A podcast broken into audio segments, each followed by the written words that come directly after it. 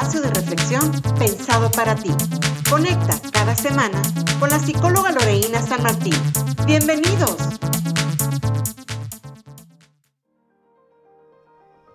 Hola, soy la psicóloga Loreína San Martín y quiero darte la más cordial bienvenida al podcast Inside Me. Cada semana encontrarás una gran variedad de temas con un enfoque reflexivo de aprendizaje y concientización Contamos con la experiencia de expertos responsables del cuidado de la salud psicoemocional. Este espacio está pensado para ti que me escuchas.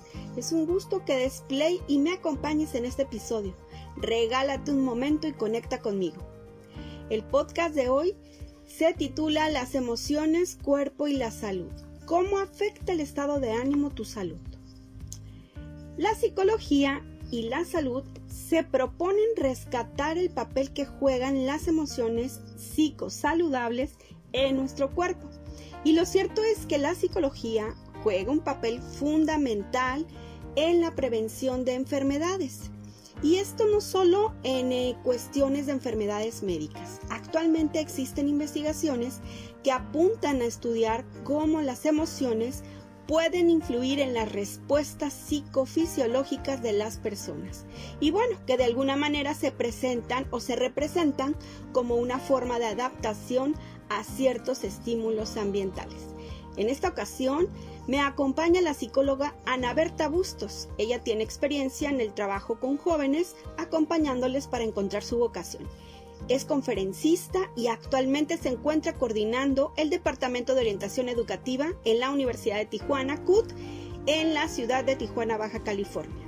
Gracias, Ana, por aceptar mi invitación. ¿Cómo estás? Hola, ¿qué tal? Muchas gracias, maestra, usted por la invitación y gracias eh, a todos los que nos escuchan y las que nos escuchan a través de, de esta plataforma. Gracias a ti por aceptar. Bueno, Ana, vamos a iniciar con el tema ya dijimos un poquito que las emociones pueden afectar nuestro estado de salud y no, no, nada más nuestro estado de salud, ¿verdad? Sino en general nuestra, nuestra psicología, ¿no? Nuestra forma de comportarnos, de relacionarnos con nosotros mismos y relacionarnos con otros. Bien, Ana, yo quiero iniciar preguntándote, ¿qué son las emociones? Bueno, es una pregunta importante para poder abordar el, tema ¿no? que, vamos a, platicar el día de hoy. Eh, me gustaría citar para iniciar al autor Daniel Goleman. Él es autor de un reconocido libro bestseller a nivel mundial acerca de la inteligencia emocional. Él es quien ha brindado mucha información referente al tema y más allá de ser un parteaguas, es un punto de partida, ¿no? De, para poder comprender o abordar el tema de las emociones. Y me gustaría compartirles la definición textual que él nos comparte acerca de lo que son las emociones. Nos dice que una emoción es un impulso para actuar. Son planes instantáneos para enfrentarnos a la vida eh, que la evolución nos ha inculcado. Son impulsos que nos llevan a actuar. Esta es la definición que nos da Daniel Goleman. Eh, hablando en palabras más coloquiales, más comunes y que pudiéramos comprender más fácilmente, la emoción es una respuesta a un estímulo externo, es una respuesta instantánea, automática e inconsciente. Es eh, la reacción que nuestro cuerpo va a tener a una situación que esté sucediendo, ¿no? Bueno, eh, nosotros podemos decir que a lo largo de nuestra vida pueden ir sucediendo acontecimientos que pueden ir perturbando de alguna manera nuestra salud emocional, ¿cierto? Y bueno, esto nos puede llevar obviamente a tener sentimientos eh, como eh, tristeza, eh, entrar en un estado de estrés, ansiedad, incluso tener cambios, como te decía, comportamentales, ¿no? Bien, estos cambios comportamentales o no deseados, ¿cómo, ¿cómo se presentan, Ana? ¿A través de qué se presentan? Estos cambios se pueden presentar a través de diferentes situaciones, como usted lo mencionaba, que vamos viviendo, ¿no? Es importante, y usted ahorita se alusiona a los sentimientos, ¿no? Es importante, además de hablar de la definición de emoción, de lo que es una emoción, explicar la diferencia entre emoción y sentimiento, ¿no? Que comúnmente a veces tendemos a, confundirlas o a dar por sentado que es lo mismo. La emoción, decíamos que es algo instintivo, algo automático y es una reacción eh, psicofisiológica, ¿no? De nuestra mente, de eh, nuestra mente y de nuestro cuerpo. el sentimiento es una es la respuesta a la emoción. El sentimiento es lo que viene después de la emoción. Es más duradero, es eh, más consciente y no llega a ser tan em, espontáneo, ¿no? Como lo es la emoción. Eh, también es importante definir lo que es el estado del ánimo, un estado de ánimo, ¿no? El estado de ánimo es posterior al sentimiento. Si lo ponemos en pasos, el paso uno sería la emoción, el paso 2 sería el sentimiento y el paso 3 sería el estado de ánimo. El estado de ánimo es una forma de permanecer, de estar eh, y su duración pues es prolongada, ¿no? Y esto es lo que nos afecta, el estado de ánimo, ¿no? Bueno, podría ser un evento, eh, ser despedido de un trabajo, eh, divorciarse, no sé, sufrir alguna, algún tipo de lesión o algún tipo de enfermedad. Y bueno, esto nos lleva en, estas, nos, lleva a tener estas tres fases, ¿no? Ana, ¿es cierto esto? Así es, em, podemos, se pueden presentar diversas situaciones como usted lo preguntaba, ¿no? ¿Qué puede detonar que yo tenga una emoción o una respuesta? Pues un estímulo, el, el estímulo va a ser externo, va a ser del, del, contexto en el que estamos viviendo, ya sea laboral, educativo, familiar, personal, em, social, ¿no? Por ejemplo, ahorita la situación actual que estamos viviendo, la pandemia, es, una, es un evento que puede desencadenar ciertas emociones, ¿no? Más allá de si la emoción es negativa o positiva, más allá de, em, catalogar las emociones o etiquetarlas como buenas o malas, es una situación que nos va a provocar una respuesta, ¿no? Toda acción tiene una reacción como consecuencia de la misma manera funciona con las emociones, ¿no? Eh, si estamos en el ambiente laboral y a lo mejor me promovieron, ¿no? Me ascendieron en mi trabajo, bueno, probablemente la emoción que me va a despertar es la alegría, ¿no? Eh, probablemente, eh, por el lado contrario, me despidieron, como usted lo mencionaba, del trabajo, bueno, la emoción que me va a provocar va a ser a lo mejor ira, va a ser a lo mejor miedo, sería un ejemplo. O en un contexto educativo, si saqué una calificación aprobatoria, voy a sentir alegría, si saqué una calificación reprobatoria, pues voy a sentir enojo o tristeza.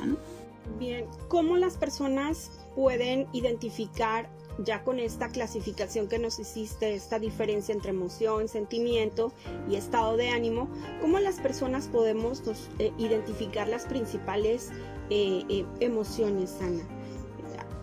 hay algunas principales, las que con más frecuencia se pueden presentar. Así es, hay una película muy sonada, más allá de, de la cuestión de propaganda que pudiéramos hacer, es eh, la película Intensamente, una película de Disney eh, que hace alusión, perdón, de Pixar, eh, una película que hace alusión a las emociones, ¿no? Donde una niña atraviesa por ciertas situaciones y se presentan diferentes emociones. Las emociones más básicas, por llamarles de alguna manera, serían el, la alegría, el enojo, el desagrado o la tristeza, ¿no? Y es una película muy amena, muy digerible, que si rescatamos el punto central de la película es eso, ¿no? Entender cómo funcionan las emociones en nuestro cuerpo, en nuestra mente y eh, qué repercusiones van a tener, ¿no? Creo que, que esa sería una manera. Eh, son las principales, enojo, alegría, miedo, eh, serían las principales emociones que podemos llegar a experimentar. ¿Qué las puede provocar? Bueno, hablábamos de diferentes factores, ¿no? La pérdida de un ser querido, el nacimiento de, un nuevo miembro de la familia, eh, el cambio de casa, ¿no? A lo mejor terminar una relación de pareja o comprometerse con la pareja. Diferentes eh, situaciones son las que nos pueden desencadenar ciertas emociones. Ana, ¿cómo pueden estas emociones afectar mi salud, afectar mi cuerpo, ¿no? Hay una gran cantidad de estudios que hablan acerca de las enfermedades psicosomáticas y, sabemos que esto está relacionado. Bien, Ana, ¿qué nos puedes decir? ¿Cómo es que estas emociones o mis emociones afectan mi salud, básicamente mi cuerpo? Hablábamos al inicio en la definición de emoción que son eh, respuestas psicofisiológicas, ¿no? Entonces, por ende, va a haber un cambio a nivel fisiológico. Eh, la emoción y cuerpo son respuestas a algo que estamos viviendo, a cómo estamos interpretando el exterior de manera interna. Entonces es evidente que va a haber una respuesta a nivel interno en nuestro cuerpo, ¿no? Los, puede haber cambios orgánicos, significativos, fisiológicos o endocrinos. Algunas de las enfermedades más comunes eh, que se pueden encontrar son las enfermedades crónicas, ¿no? Diabetes, eh, hipertensión, em, otro ejemplo sería ya trastornos así es, trastornos del estado del ánimo, como lo sería la ansiedad, la depresión, simplemente el estrés, ¿no? Que te puede llevar a desencadenar colitis, gastritis, enfermedades eh, gastrointestinales y una infinidad, ¿no? De, de, enfermedades que se van desencadenando y hay que hacer una diferenciación. No quiere decir que todas las personas que viven con estrés van a llegar a padecer depresión, ansiedad o van a llegar a, a padecer cáncer, ¿no? No, pero es un factor detonante para que esto se pueda dar es algo que va a preceder a la enfermedad, ¿no? Entonces es importante en ese sentido, pues trabajar y hacer em, evidente que las emociones existen, de qué manera pueden afectar a nuestro cuerpo, que hay un vínculo sin duda, ¿no? Eh, hay un vínculo entre, cada vez lo vemos más, ¿no? Que somos seres eh, integrales, ¿no? Que no podemos nada más hablar de emoción sin hablar de cuerpo, no podemos hablar de cuerpo sin hablar de, de mente, ¿no? Entonces es importante hacer esta eh, aclaración y eh, pues que es algo que está presente ¿no? en, nuestra vida y en, todos, en todas las etapas de nuestra vida. Qué, qué maravilloso es el, el, cuerpo, ¿no? Yo creo que es, es una máquina perfecta y precisamente cuando uno está en un, en un estado eh, estresante o de estrés, ¿verdad? Que te sientes ansioso, molesto, el mismo cuerpo tiene una reacción y, siento que de alguna manera es una forma de, de estarte avisando, hey, algo está pasando, ¿no? Tranquilo, necesitas revisarte o necesitas eh, eh, bajar ese ritmo, ¿no? Y, bueno, generalmente la, la mayoría de las personas no, no hacemos caso a estas pequeñas señales, ¿no? Ana, ¿cómo las personas podemos gestionar esta eh, inestabilidad emocional, cómo podemos controlar. En algún momento yo en un episodio hablaba de que la vida no es un estado lineal, definitivamente, ¿no? Hay fluctuaciones y hay estamos como en tipo montaña rusa, ¿no? A veces arriba y estamos felices, estables, bien, uy, qué bien nos está yendo en la vida y luego bajamos y generalmente cuando bajas es cuando se instalan este tipo de, de respuestas eh, y que en, ocasiones nos hacen no, eh, no gestionar o nos hacen no resolver, ¿no? Situaciones que pues pueden ser particularmente estresantes. Entonces, ¿cómo gestionamos esta inestabilidad emocional, Ana? Es importante comprender, como lo mencionaba anteriormente, que las emociones son parte de nuestra vida, que es algo que existe, es algo que no podemos evitar. Eh, daba anteriormente, ¿no? Un ejemplo, las emociones no es algo que te puedes quitar, ¿no? A lo mejor me teñí el cabello de un color, no me gustó, voy y me lo pinto y me lo cambio por otro. Las emociones no funcionan así, ¿no? No puedo decidir qué emoción me voy a quedar y qué emoción no. Si les preguntáramos a nuestra audiencia si yo los puedo dejar elegir una sola emoción para vivir el resto de su vida, probablemente la mayoría eh, elegiría la alegría, ¿no? ¿Por qué? Porque nos da una sensación de placer, de bienestar y nos sentimos bien. Pero, importante, si las otras demás emociones no existieran, no habría un sentido de la alegría, ¿no? Si yo en ningún momento hubiera experimentado la tristeza, no sabría apreciar cuando los momentos o ciertas situaciones me hacen sentir alegre, ¿no? Si yo en algún momento no hubiera experimentado el miedo, no me sentiría más fuerte o no hubiera eh, reconocido o aprendido de esa situación, de esa experiencia. Entonces todas las emociones son importantes algo muy significativo es validar nuestras emociones. Creo que sería el primer paso, validar nuestras emociones, reconocer que existen y que tienen un objetivo, ¿no? La que pregunta aquí sería, ¿cuál es el objetivo de esta emoción en mi vida? ¿O cuál es el objetivo de esta emoción ante esta situación? Les voy a mencionar un ejemplo. Las emociones eh, alertan a nuestro cuerpo, nos ayudan a, estar alerta y nos avisan ¿no? cuando algo va a suceder, ya sea algo significativo o, no tan significativo en nuestra vida. Eh, nuestro cerebro nos protege del dolor, integrando las experiencias difíciles y justificando su vivencia y normalizando el uso de la violencia como modo eh, de una relación en nuestra vida adulta, ¿no? De pronto aprendemos cuando somos pequeños, y esta es otra parte importante, identificar en qué etapa de nuestro desarrollo estamos, ¿no? Hablando de emociones. No es lo mismo trabajar las emociones con niños pequeñitos en casa, que es importante, a trabajarlas con un adolescente o con un adulto, ¿no? El cómo gestionar, que es la pregunta que usted me hace hace unos momentos, cómo gestionar va a depender de ese momento en el que nosotros nos encontremos, ¿no? Vamos aprendiendo conforme a nuestras experiencias a gestionar esas emociones, ¿no?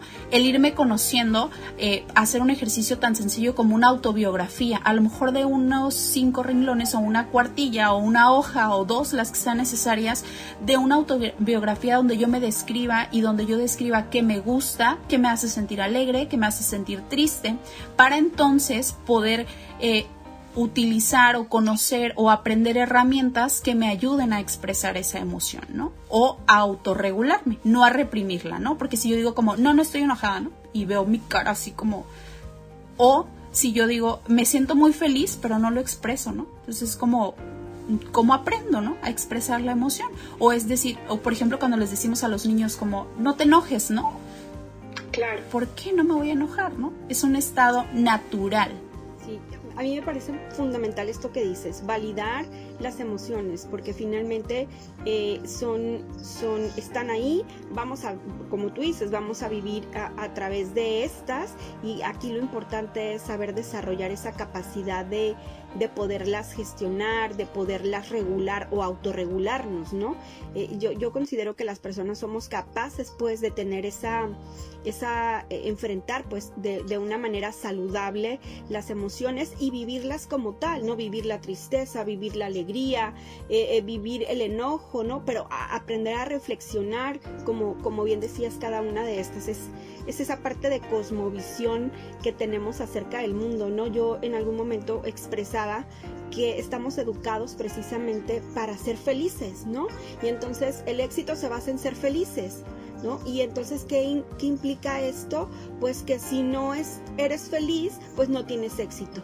¿no? Y si las cosas no te salen bien, ¿no? Y no, y las y no las este, puedes controlar, pues entonces no serás exitosa y entonces esa felicidad nunca va a llegar. Entonces, tiene que ver con, con, con todos estos aspectos de, eh, eh, educativos o de constitución psicológica, yo en algún momento lo mencionaba, de, de la perspectiva que le damos a las cosas, ¿no? Y cuando efectivamente no nos validamos, qué importante es pues entonces validar estas emociones, reconocer la sana, ¿no? Más que, más que cualquier otra cosa, reconocerlas y luego, bueno, ¿qué voy a hacer con esto que estoy en este momento experimentando? Eh, con base en esto que te acabo de decir, Ana, ¿cómo las personas pueden eh, lograr solucionar o resolver cuando se encuentran en una situación de este tipo? ¿Qué les puedes decir? Algunas recomendaciones serían, en primer lugar, lo vuelvo a repetir, la validación de las emociones, ¿no? El reconocer las emociones es algo importante y em, el hacerlas parte, ¿no? De, tu vida, el poder eh, reconocer cuando estoy molesto, cuando estoy alegre, cuando tengo miedo, cuando em, me siento apenado o avergonzado por alguna situación.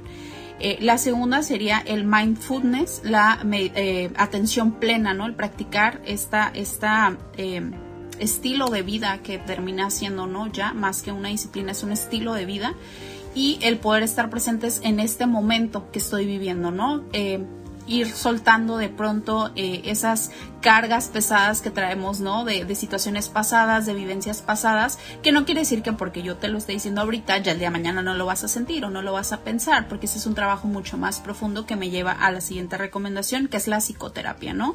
Eh, la psicoterapia es un proceso más extenso, no es solamente un curita para una herida que requiere sutura, ¿no? La psicoterapia son las suturas que requiere la herida, ¿no? Y es un trabajo que no es solamente el psicoterapia sino es en conjunto con la persona, ¿no? Y con la manera en cómo se vive y esto va a depender de cada persona, de cada estilo de vida, de cada filosofía y de los valores que cada una de las personas que acuden tengan.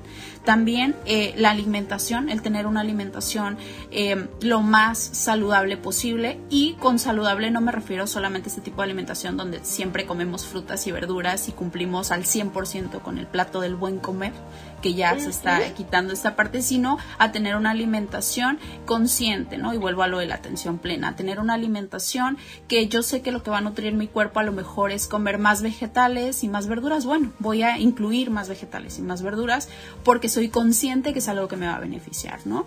Eh, está eh, científicamente eh, validado que el tener una alimentación más saludable, más adecuada, libre de eh, productos tan procesados o de azúcares refinadas, ¿no? Nos ayuda a tener un mejor estado de ánimo, contribuye a nuestras emociones, contribuye a nuestra salud. Em, en todos los sentidos, ¿no? En un episodio anterior a este, con la maestra Irma Smith, tocaban, ¿no? Este tema, vayan a escucharlo aquí mismo en Inside Me, hablan y tocan este tema, ¿no? Que, que va muy relacionado, ¿no? Acerca de, del cuidado de nuestra alimentación y la repercusión que esto va a tener en nuestras emociones, ¿no? Eh, también el realizar actividad física, ¿no? Eh, hablaba yo anteriormente de conocernos, de hacer una autobiografía y de saber qué me sirve. En algún momento les recomendaba a los papás de niños o de adolescentes, ¿no? Si tienes un hijo que tiene problemas con el control de ira, ¿no? O con la autorregulación emocional en cuanto a la ira o al enojo, bueno, hay que buscar actividades que contribuyan a que esto disminuya, no reprimiendo y diciendo como, es que no te debes de pelear en la escuela, ¿no? Sí, ok, no me voy a pelear, pero entonces, enséñame, ¿no? A expresar esas emociones, ¿cómo las expreso? Porque si no las expreso, pues me voy a terminar enfermando porque me lo estoy guardando, ¿no? Realizar actividades como taekwondo, natación, em, karate, box, eh, spinning, alguna actividad del ciclismo donde todo mi cuerpo esté en acción y eso me haga liberar, ¿no? Mis emociones, me haga liberar ese enojo que tengo, esa frustración, o si a lo mejor eres más artístico, acudir a un taller de canto o acudir a un taller de pintura, arte terapia, musicoterapia, todas estas terapias es importante hacer una diferenciación en que son alternativas. Sí está bien que tú quieras practicar yoga, es válido, está bien que tú quieras practicar equinoterapia o danza terapia o musicoterapia, pero es importante que comprendamos que esto no suple a un proceso psicoterapéutico. Son cosas completamente distintas. Son terapias alternativas. Alternativas quiere decir que es alterno a un tratamiento fijo que yo voy a tener, que sería en este caso la psicoterapia, ¿no? ¿Por qué? Porque la psicoterapia, y es importante también hacer mención, eh, es necesario acudir con un profesional que esté realmente capacitado, que cuente con todas las licencias que debe tener del lugar a donde vas a acudir, que sea una persona eh, que cumpla con los requisitos mínimos, ¿no? Título, cédula profesional, que esté actualizado, ¿no? Porque de pronto pues eh, vamos a caer en lo mismo, ¿no? O de pronto decimos como, no, es que ir al psicólogo no funciona, ¿no? Bueno, pues con quién fuiste, ¿no? A lo mejor con alguien que ni siquiera estudió cualquier profesional, ahorita estamos hablando del psicólogo, pero cualquier, cualquier profesional con el que tú acudas es importante que realmente eh, pues esté capacitado, que se esté actualizando, porque las personas cambiamos todos los días, la sociedad cambia todos los días, ¿no? Entonces serían algunas de las recomendaciones y pues que con el tiempo vamos aprendiendo con las experiencias, asimilarlas, hacerla parte de nosotros y no somos más o menos valiosos por acudir a psicoterapia o con un médico psiquiatra en caso de que se requiera un tratamiento médico que es también un complemento durante un proceso de depresión, ansiedad o algún problema, eh, algún trastorno del estado de ánimo más eh, que requiera más em, compromiso o mayor eh, trabajo por parte de otros profesionales. Es importante, ¿no? Trabajar esta parte y pues con un fin común, ¿no? Que nos sintamos mejor, que tenemos, que tengamos una mejor calidad de vida, ¿no? Que creo que ese es el objetivo de este podcast, es el objetivo de estas reflexiones, ¿no? Que quienes nos escuchan o tú que nos estás escuchando puedas compartir esta información para que logramos, logramos tener una mejor calidad de vida, ¿no? Es, es, esa es la intención, ese es el objetivo. Y bueno, con profesionales como tú, Ana, y todos mis invitados, de verdad estoy muy, muy contenta. Eh, yo te agradezco muchísimo. Fue una charla muy rica. Siempre es muy ameno platicar contigo. Me encanta platicar contigo, que estés en este espacio. Yo te voy a comprometer nuevamente para que estés en otro episodio y te escuchen eh, eh, varias, varias de las, de las personas que nos, nos hacen llegar como como sus, sus, este, sus inquietudes, ¿no? Y este es un tema precisamente que este, alguna escucha nos, nos envía y bueno, aquí está la respuesta, Ana, aquí está la respuesta con, contigo. Para mí fue un placer, de verdad, me encantaría que duráramos tres horas. Este, no podemos hacerlo, ¿verdad? Pero eh, te, te, comprometo a otro episodio. Me gustaría que ah, nos hablaras del mindfulness. Creo que esto es, es una, una, muy buena, muy buena propuesta, ¿no? Entonces, pues, Ana, eh, ¿dónde te podemos encontrar? No, muchísimas gracias primero que nada por la invitación y claro que sí, muy puesta para el próximo episodio. Eh, visiten, realmente escuchen, vale la pena cada uno de los temas que se abordan por acá en Inside Me, valen la pena muchísimo escucharlos. Eh, no van a perder nada y pueden aprender, ¿no? Entonces es muy importante. Eh, me pueden encontrar en redes sociales, estoy en Facebook y en Instagram. En Facebook me encuentran como sic.anabsandoval y en Instagram como sicanaps así me pueden encontrar. Eh, soy la psicóloga Ana, me dio mucho gusto estar con ustedes por acá y muchísimas gracias maestra, sabe que la quiero, la admiro y le mando un abrazote y estoy muy contenta de poder eh, compartir con ustedes un poquito de lo que vamos aprendiendo porque al final de cuentas todos seguimos aprendiendo, ¿no? Te agradezco la, que hayas aceptado a ti la invitación. Bien, los temas que aquí te presentamos son una manera de reflexión, aprendizaje y de ninguna manera son un diagnóstico. Esperamos tus comentarios porque todos están eh, siendo tomados en cuenta. Suscríbete, comparte el contenido en tus redes sociales. Recuerda que tenemos una cita en Inside Me la próxima semana. Hasta pronto. Esto fue Inside Me con Loreína San Martín. Síguela por sus redes sociales. En Instagram como psicóloga Loreína-San Martín. Facebook como psicóloga Loreína San Martín. Y ahora puedes seguir el podcast en Instagram como Inside Me. Hasta la próxima.